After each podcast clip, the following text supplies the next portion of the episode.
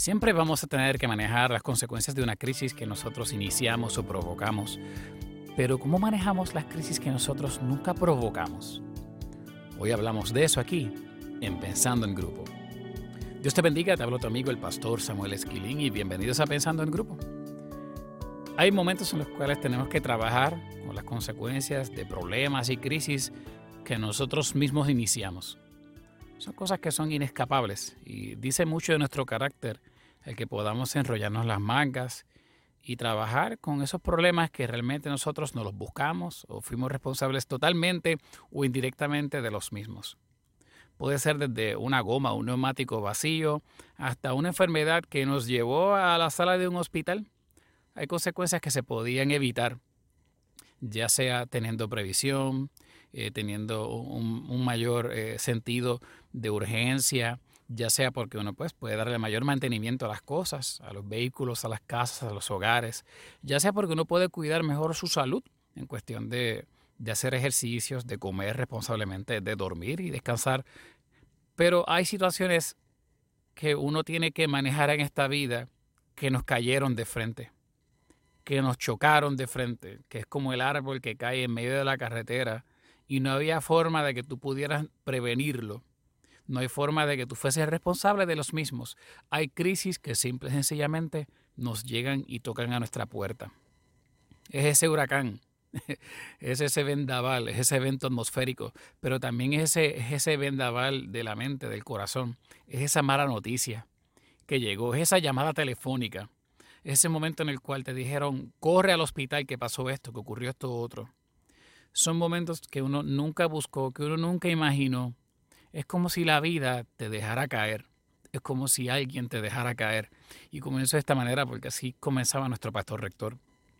Cuando hablaba durante este fin de semana acerca de, de Mefiboset, nuestro pastor rector, el reverendo Misrael Esquilín, nos llevaba en la palabra al segundo libro de Samuel, segundo de Samuel en el capítulo 9, donde narra la historia de un rey, el rey David, que está preguntándose si todavía quedaba alguien de descendencia del linaje de Saúl, el antiguo rey, sobre el cual él pudiera impartir misericordia. Entiéndase, Saúl eh, se había metido en grandes problemas, los cuales tuvieron como consecuencia, bajo su horrible reinado, tuvieron como consecuencia la derrota del, del ejército de Israel y la derrota de su propia familia. Y su propia familia pagó las consecuencias, y fueron muchos los que murieron de la familia de Saúl a causa de sus malas decisiones y del ataque de los enemigos. Pero no fallecieron todos, quedaba uno vivo. Dice la palabra del Señor que un siervo de la casa de Saúl, se llamaba Asiba, eh, fue donde, donde David y le dijo, eh, mira, este, todavía queda alguien, aún ha quedado un hijo de Jonatán lisiado de pies. Esto es segunda de Samuel capítulo 9, versículo 3 ha quedado un hijo de Jonatán. Jonatán era el hijo de Saúl, así que todavía quedaba un nieto del rey Saúl, del antiguo rey, vivo, pero estaba lisiado de pies. No podía moverse sobre sus propios pies. Entonces el rey le preguntó, ¿dónde está? Y Siba respondió al rey, he aquí, está en casa de Maquir, hijo de Amiel, en Lodebar. Entonces envió el rey David y le trajo de la casa de Maquir, hijo de Amiel, de Lodebar, y vino Mefiboset hijo de Jonatán, hijo de Saúl, a David, y se postró sobre su rostro e hizo reverencia. Y dijo David, Mefiboset. Y respondió, he aquí tu siervo. Y le dijo David, no tengas temor, porque yo a la verdad haré contigo misericordia, por amor de Jonatán tu padre, y te devolveré todas las tierras de Saúl tu padre, y tú comerás siempre a mi mesa. Y él inclinándose dijo, ¿quién es tu siervo para que mires a un perro muerto como yo? Entonces el rey llamó a Siba, siervo de Saúl, y le dijo, todo lo que fue de Saúl y toda su, casa, yo lo he dado al hijo de tu señor. Tú pues labrarás las tierras, tú con tus hijos y tus siervos, y almacenarás los frutos para que el hijo de tu señor tenga pan para comer. Pero Mefiboset, el hijo de tu señor, comerá siempre a mi mesa. Y tenía Siba quince hijos y veinte siervos. Y esto es una de esas, de esas historias que parecería sacada de un cuento de hadas, de una película para niños. Es esta la historia de un príncipe escondido, viviendo en, un lugar donde no hay eh, abundancia, donde no hay eh, verdor. Lo de bar literalmente significa en hebreo el lugar donde no hay pasto ni grama, donde no hay vegetación, pero también significa el lugar donde no hay palabras, donde no hay comunicación. El nieto del rey Saúl tuvo que ser sacado a la prisa del, reinado, del palacio real, y en medio de la estratagema y el, el procedimiento para poder escapar con vida, la persona que tenía a Mefiboset siendo un niño en sus manos se cayó, tropezó, Mefiboset cae y se lastima sus pies para siempre, permanentemente queda lisiado de pies por un accidente. Mefiboset no buscó estar lisiado, no había nada que él pudiera hacer para buscarse esto o para impedirlo. Alguien lo dejó caer. Y desde ese momento en adelante, Mefiboset tiene que vivir con las consecuencias de una crisis que él no buscó con las consecuencias de un problema del cual él nunca fue responsable. Y esto nos toca realmente al corazón. Pues hay situaciones que realmente uno no se buscó y están de frente. Y están frente a uno. Y tal vez tú pudieras tener toda la justificación del mundo para echarte para atrás, echarte hacia atrás y no atender la crisis no atender esas consecuencias y dejar que te pasen por encima con la vida porque tú no fuiste el culpable, tú no fuiste el responsable, tú, tenías, tú no tienes por qué bregar esto, tú no tienes por qué trabajar con esto. Y uno se siente como un mefiboset, ¿verdad? Que la vida te dejó caer y no puede hasta llegar a ser responsable a Dios de los dolores que uno está, los que uno está pasando, precisamente porque uno puede llegar a pensar, pero es que Dios pudo haber prevenido esto, es que Dios pudo haber hecho algo es que el, yo no tenía por qué pasar por esta situación si yo soy una persona buena. Yo soy bueno, yo voy a la iglesia, yo nunca falto, yo me porto bien. Y soy yo el que está en el hospital, es mi hijo el que está enfermo, estoy trabajando con este fallecimiento ahora. Esta crisis me está llegando a mí y yo no me la merecía. Esta historia de 2 Samuel capítulo 9 es la historia, en primer lugar, de cómo tú manejas las crisis que te llegaron sin tú ser el, que los ocasionó y cómo tú puedes ver esas crisis como una, herramienta que Dios utiliza para poder hasta salvar tu vida si es necesario. Entiéndase, si Mefiboset no llega a quedar lisiado, Mefiboset no estaría vivo. Pues toda la descendencia de Saúl fue aniquilada y sin embargo este niño lo dejaron con vida precisamente porque no representaba ningún tipo de amenaza para la próxima administración, pues porque estaba lisiado. O sea que la misma crisis que marcó de por vida a Mefiboset fue la que lo mantuvo de por vida. Hasta que precisamente Mefiboset llegó a 2 de Samuel capítulo 9. Y esto nos tiene que poner a pensar. Porque yo sé, yo sé, oh amado hermano y amada hermanas, tú que estás trabajando ahora mismo con esa enfermedad, con esa crisis, con esa mala noticia, yo sé que ahora mismo se hace casi imposible poder ver los beneficios de lo que te estaba causando dolor. Y yo no te estoy hablando ahora para forzarse a que tú veas las cosas buenas que hay detrás de lo que te está ocurriendo. Pues yo soy el primero que te voy a decir que hay crisis en las cuales uno no puede ver nada bueno. Y la única opción que tenemos los seres humanos en situaciones como esta es levantar las manos al cielo y decirle a Dios, fortaléceme Dios porque es que yo no sabía que esto iba a ocurrir. Fortaléceme Dios porque esto me, agarró desprevenido, desprevenida. Fortaléceme, oh Señor, dame de tu paz y tu fortaleza, porque yo no soy responsable de este dolor que me está, me está abarrotando ahora.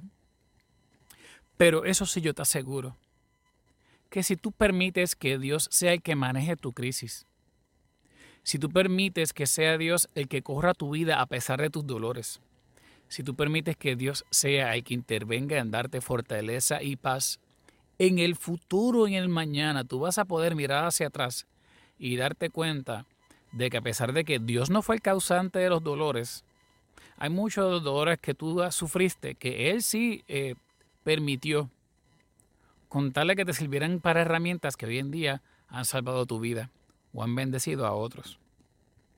La crisis de Mefiboset ha bendecido a miles de millones de personas por el resto de la historia, precisamente porque pueden verse reflejados en él y darse cuenta de que en algún momento vamos a estar sentados en la mesa del rey. Mefiboset pensaba que ya tenía una vida hecha y lo que le llegó por misericordia es realmente fue una especie de upgrade. Fue una bendición por encima de lo que él hubiese imaginado, por encima de sus esfuerzos, por encima de todo lo que él pensaba que era lo único que él podía lograr. Pero tuvo que ocurrir algo poderoso. Mefiboset, para poder recibir la misericordia del rey y que se le devolviera todo lo que la vida le había quitado, Mefiboset tenía que salir de lo de bar. Mefiboset tenía que salir del lugar en el cual no hay palabras y no hay verdor. Y yo quiero que tú te lleves esa palabra en tu corazón. Porque tal vez tú has optado, como decía anteriormente, por quedarte estancado, estancada en el medio del torbellino que tú no provocaste. Si esa es tu decisión, amado hermano, amada hermana, yo te ruego que lo pienses bien. Pues no es hasta que tú no sales de lo de bar, no es hasta que tú sales de lo de bar, que es que tú empiezas a ver la palabra de Dios que entonces llega a ti. La misericordia de Dios que se extiende a ti. Dicho de otra manera, si algo un cristiano nunca debe hacer es cortar la comunicación con Dios y con su palabra, especialmente en los tiempos de crisis. Especialmente cuando tú no te provocaste la crisis que estás viviendo. Es ahí cuando más tú necesitas palabra de Dios. Es ahí cuando más tú necesitas de su alimento espiritual. Es ahí cuando más tú necesitas de Él. No simplemente porque Dios te va a regalar una bendición que tú no te esperabas. Es que es a través de la comunicación y la palabra del Señor que tú empiezas a ver las crisis y los dolores como herramientas de bendición para el mañana. Y tal vez la lágrima está hoy. Tal vez el dolor está hoy. Pero llega el día, aleluya. Llega el día en que Él va a cambiar tu lamento en danza y tus lágrimas en canción, aleluya. Pero para eso esta palabra me dice que hay que salir de lo de bar. Y sabes qué? A veces Dios es tan misericordioso que extiende su mano y te saca de ahí. Te manda a buscar. Cuando llega el momento en que Dios se da cuenta que tus propias piernas no pueden moverte en medio de la crisis, Él dice, yo lo voy a sacar de ahí, aleluya. Déjame sacarte del campo donde no hay palabra, donde no hay verdor, donde no hay, donde no hay alimento, para que tú veas que todavía yo estoy presto para ayudarte, presto para darte alimento, presto para hablarte. Oye, ¿y qué fortaleza da al corazón cuando Dios te habla en medio de la crisis? ¿No es así? ¿Qué consuelo da, verdad que sí? Cuando Dios se comunica con nosotros en medio del dolor. Es esa llamada de ese pastor o de ese líder o de ese hermano. Es esa noche de oración con esa hermana que te llamó. Es esa visita. Es ese versículo bíblico que, te resaltó es ese cántico que llegó a tu corazón esa noche oscura. Es Dios hablando tu vida, es Dios hablando tu vida, es Dios hablando a tu vida. Y por eso yo te pido, no cierres tus oídos al Señor a pesar de que te duela. No cierres tu alternativa y la puerta de tu casa a Él, a pesar de que estés pasando una crisis que tú no te buscaste. Es ahí donde Dios se quiere glorificar. Dios entiende. Dios conoce. Dios no va a negarte que tú estés en sufrimiento. Pero Dios quiere estar contigo ahí para darte palabra, y darte verdor, darte alimento y tener una línea de comunicación con Él. Y más aún, va a llegar el día en que estaremos a la mesa con Él. Pero tengan esto bien presente y fue una manera espectacular en la cual terminó nuestro pastor rector cuando hablaba de este pasaje. Mefibosé se sentaba a la mesa del rey David y desde la mesa hacia su torso y su cabeza parecía uno como cualquier otro pero de la cintura hacia abajo seguía aliciado. En ningún momento vamos a ver que Mefiboset salió caminando. En esta esfera terrenal, Mefiboset nunca fue sanado. Recibió bendición de Dios.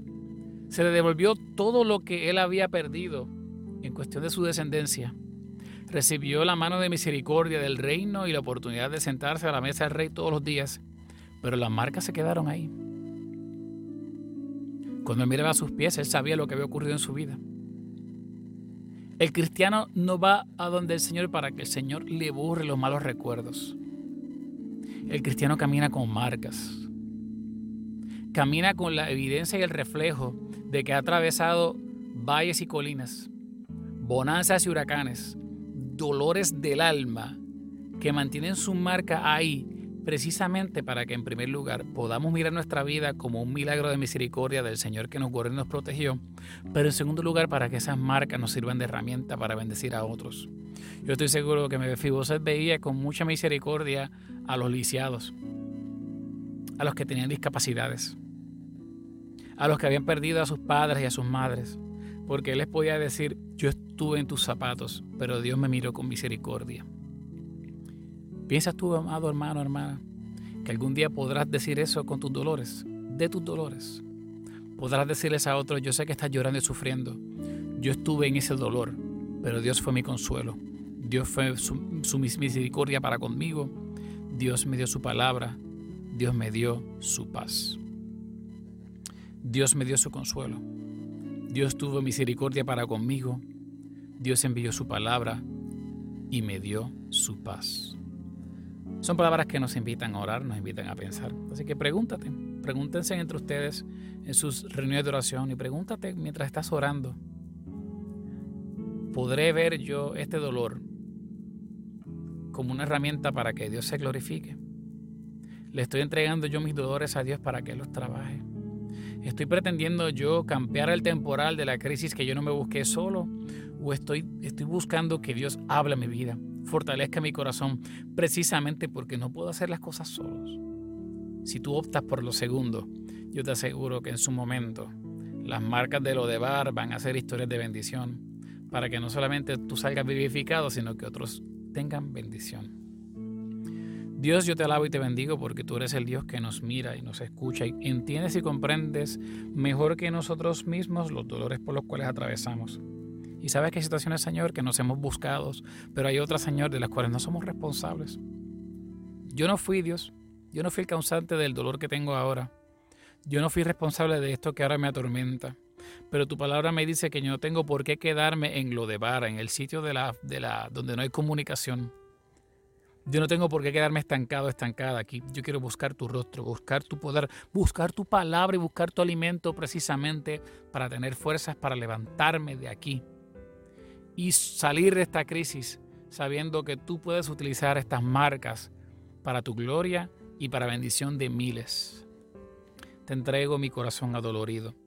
Te entrego mi alma abatida, Dios, pues solo tú la puedes consolar en este instante. Oh Dios, yo no te hago responsable de mis dolores. Esto es un mundo injusto, esto es un mundo, Dios, que lleno de maldad y de muchas situaciones, Señor, que, que son atravesadas y que a veces no tienen ni siquiera explicación.